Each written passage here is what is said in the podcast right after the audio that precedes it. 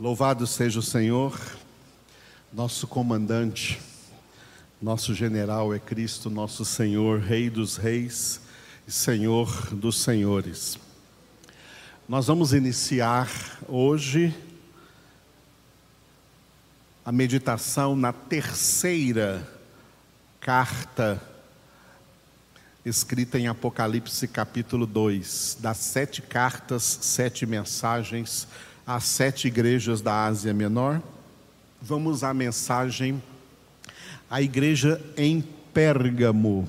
Pérgamo era o nome de uma cidade na Ásia Menor, aonde existia uma igreja do, de Cristo Jesus. E o Senhor, então, escreve uma mensagem, manda João escrever essa mensagem a essa igreja. A mensagem à igreja de Pérgamo está então em Apocalipse capítulo 2, do versículo 12 até o versículo 17. Vamos ler juntos? Ao anjo da igreja em Pérgamo, escreve: Estas coisas diz aquele que tem a espada afiada de dois gumes. Conheço o lugar em que habitas onde está o trono de Satanás, e que conservas o meu nome e não negaste a minha fé, ainda nos dias de Antipas, minha testemunha, meu fiel, o qual foi morto entre vós, onde Satanás habita. Tenho, todavia, contra ti algumas coisas, pois que tens aí os que sustentam a doutrina de Balaão, o qual ensinava a Balaque a armar ciladas diante dos filhos de Israel para comerem coisas sacrificadas aos ídolos e praticarem a prostituição. Outros sim, também tu tens os que da mesma forma sustentam a doutrina dos nicolaítas. Portanto, arrepende-te, e se não, venho a ti sem demora, e contra eles pelejarei com a espada da minha boca. Quem tem ouvidos, ouça o que o Espírito diz às igrejas. Ao vencedor, dar-lhe-ei do maná escondido, bem como lhe darei uma pedrinha branca e sobre essa pedrinha escrito um nome novo, o qual ninguém conhece, exceto aquele que o recebe. Muito bem, esta então é a mensagem completa de Jesus para a igreja em Pérgamo. Nós vimos anteriormente que esta igreja em Pérgamo, além de ter sido uma igreja real que existiu aí no primeiro século para o segundo século do cristianismo, ela também traz uma profecia acerca do que iria acontecer, e de fato aconteceu, com a igreja cristã no terceiro século, século 3. Esse significado espiritual acompanha essas três primeiras igrejas. A igreja de Éfeso, uma representação da, da realidade espiritual da igreja no final do primeiro século. A igreja de Esmirna, a situação espiritual da igreja durante todo o século II. E essa igreja de Pérgamo, que nós agora lemos, uma representação espiritual da situação nefasta que a igreja cristã sofreu no século III. Tá? Século III que vai do ano 200 até o ano 300. Do ano 200 ao ano 300, a igreja de Roma na qual trabalhavam vários bispos, bispos significam supervisores. A maior igreja em termos de quantidade de pessoas na época porque é como se naquela época Roma era uma espécie de Nova York, era uma das primeiras cidades do mundo, a cidade mais populosa e mais rica do mundo, porque era a capital do Império Romano. Portanto, ela tinha o maior número de pessoas e, portanto, tinha também o maior número de bispos. Os bispos que supervisionavam a igreja naquela a igreja cristã naquela cidade de Roma. Esses bispos, eles caíram numa terrível tentação. Com certeza eles não fizeram aquilo que Jesus ordenou em Mateus capítulo 26, versículo 41. Vigiai e orai para que não entreis em tentação esses líderes da igreja de Roma, eles caíram, não vigiaram, não oraram, caíram numa tentação muito conveniente, aparentemente muito conveniente, que foi aceitar, estender as mãos ao Estado político da época. A Igreja de Jesus Cristo não foi instituída para participar da política do mundo em nenhum tempo e em nenhuma época e em nenhuma situação. Foi por essa razão que, diante de um político, Jesus declarou: O meu reino não é deste mundo. Os membros da Igreja de Jesus Cristo estão no mundo como peregrinos e estrangeiros e não como cidadãos do mundo. Nós somos cidadãos do reino de Deus.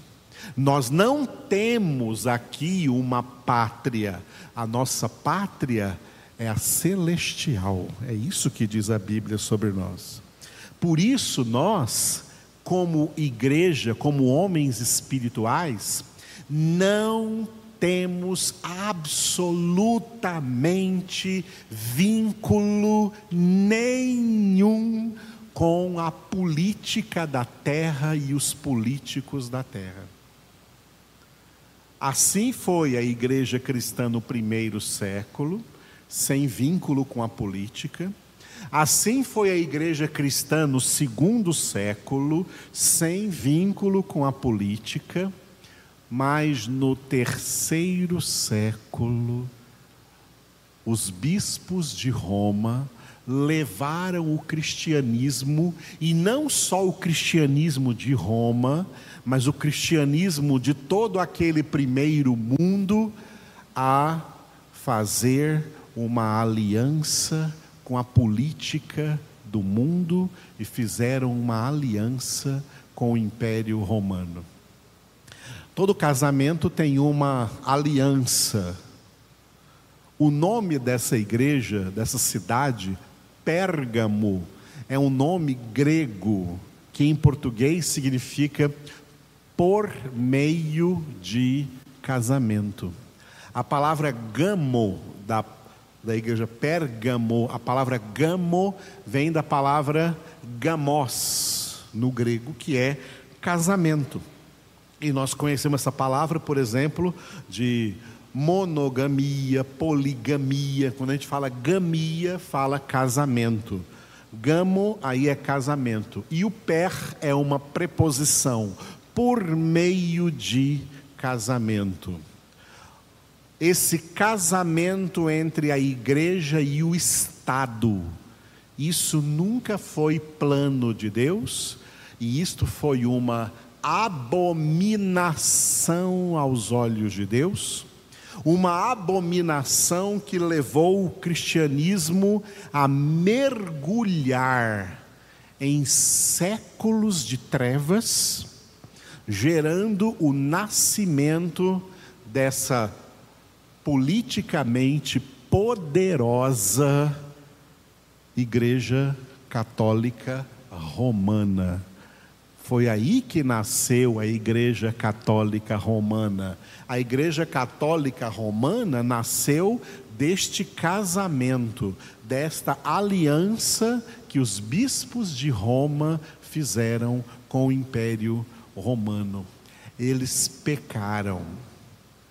E daí então o cristianismo foi inundado de heresias, de idolatria, o evangelho, a palavra de Deus foi adulterada por falsas doutrinas.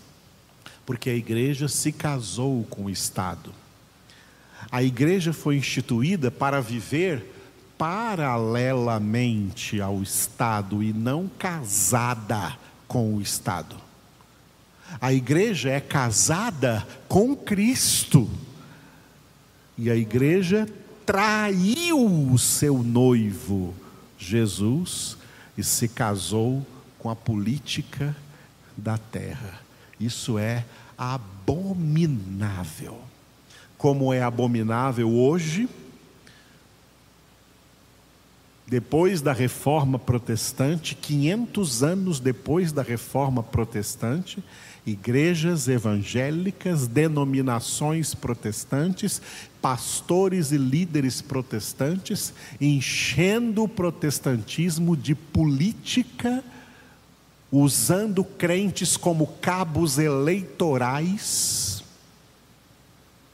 para candidatos a presidente, governador, prefeito, vereador, deputado, senador participar da política partidária, que é um reino dividido e que por isso não pode subsistir. Nós fazemos parte de um reino indivisível, o único reino que perdurará eternamente o reino de Deus. O nosso papel aqui na terra é pregar o Evangelho a todos inclusive aos políticos, mas nunca fazer parte do seu jogo político, porque isso não é de Deus. Isso é o que nós acabamos de ler aqui, tá? o trono de Satanás. E que nós vamos explicar bem melhor amanhã de manhã. Tá? Quando diz no versículo 13: Conheço o lugar em que habitas, onde está o trono de Satanás.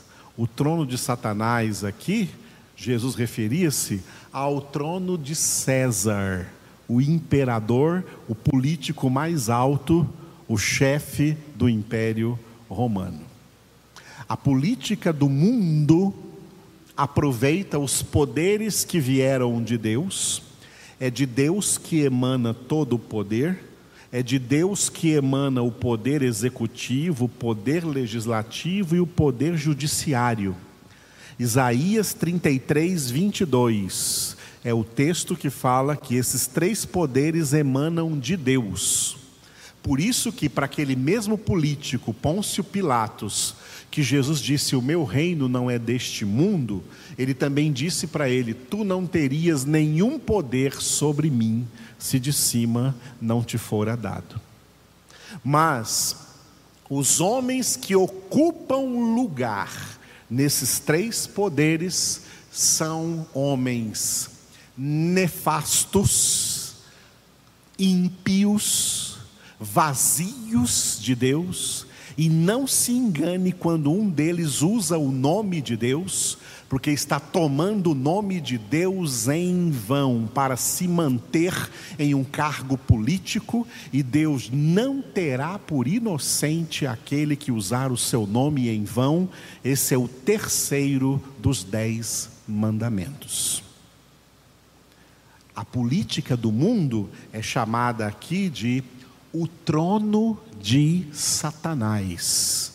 Nós não servimos a esse trono, nós servimos o trono do Altíssimo, o trono do nosso Deus. É diante desse trono de Deus que nós nos prostramos. Glória a Deus. Muito bem, então, esse texto que vai do versículo 12 até o 17, ele tem uma introdução, um desenvolvimento e uma conclusão. A introdução é o versículo 12, onde é apresentado o anjo de Pérgamo, que é o, o pastor, a, a, a carta, a mensagem de Jesus é endereçada ao pastor, representante espiritual de Jesus, frente à igreja na cidade de Pérgamo. O desenvolvimento que vai do versículo 13 até o versículo 16, trono de Satanás. E a conclusão, versículo 17, o título que eu dele foi Pedrinha Branca. Quando chegarmos lá, vamos ver o significado dessa pedrinha branca. Hoje, como estamos começando, vamos ficar na introdução. Versículo 12, anjo de Pérgamo. Ao anjo da igreja em Pérgamo escreve: Estas coisas diz aquele que tem a espada afiada de dois gumes. Repetindo. Ao anjo da igreja em Pérgamo escreve: Estas coisas diz aquele que tem a espada afiada de dois gumes. Cada mensagem começa endereçada ao anjo da igreja. Tá? Cada uma das sete mensagens. E esse anjo não é um anjo, ser espiritual. Esse anjo aí é o homem o mensageiro, é porque a palavra anjo vem do grego angelos, que traduzido para o português é mensageiro. A palavra mensagem no grego é angelia, e aquele que é responsável de entregar a mensagem de Deus é o angelos. Esse aí é o pastor da igreja. Então, a carta vem para o pastor da igreja em Pérgamo. E em todas as cartas, né, Jesus toca em um ponto do que ele falou lá no primeiro capítulo de Apocalipse, na visão ao apóstolo João. Tá? E por isso, o ponto que ele toca aqui é a espada afiada de dois gumes. Estas coisas diz aquele que tem a espada afiada de dois gumes. No capítulo 1, a alusão à espada afiada de dois gumes está no versículo 16. Tinha na mão direita sete estrelas, e da boca saía-lhe uma afiada espada de dois gumes. O seu rosto brilhava como o sol na sua força. Repetindo, tinha na mão direita sete estrelas, e da boca saía-lhe uma afiada espada de dois gumes. O seu rosto brilhava como o sol na sua força. Nós já temos o entendimento de que essa espada afiada de dois gumes é a palavra de Deus, que será citada aqui onde nós já lemos na mensagem de a Pérgamo, no versículo 16. Portanto, arrepende-te, e se não, venho a ti sem demora, e contra eles pelejarei com a espada da minha boca. Repetindo? Portanto, arrepende-te, e se não, venho a ti sem demora, e contra eles pelejarei com a espada da minha boca. Ou seja, pelejarei contra eles com a palavra de Deus. No capítulo 19 de Apocalipse, capítulo 15, fala da volta de Jesus no fim da grande tribulação para a guerra do Armagedon. E ali a visão de Jesus foi essa: sai da sua boca uma espada afiada, para com ela ferir as nações, e ele mesmo as regerá com cetro de ferro, e pessoalmente pisa o lagar do vinho do furor da ira do Deus Todo-Poderoso. Vamos repetir? Sai da sua boca uma espada afiada, para com ela ferir as nações, e ele mesmo as regerá com o cetro de ferro, e pessoalmente pisa o lagar do vinho do furor da ira do Deus Todo-Poderoso. A palavra de Deus, a qual as nações não deram ouvido, virá na guerra do Armagedon, no fim da grande tribulação, para ferir todas as nações da terra, todos os povos da terra.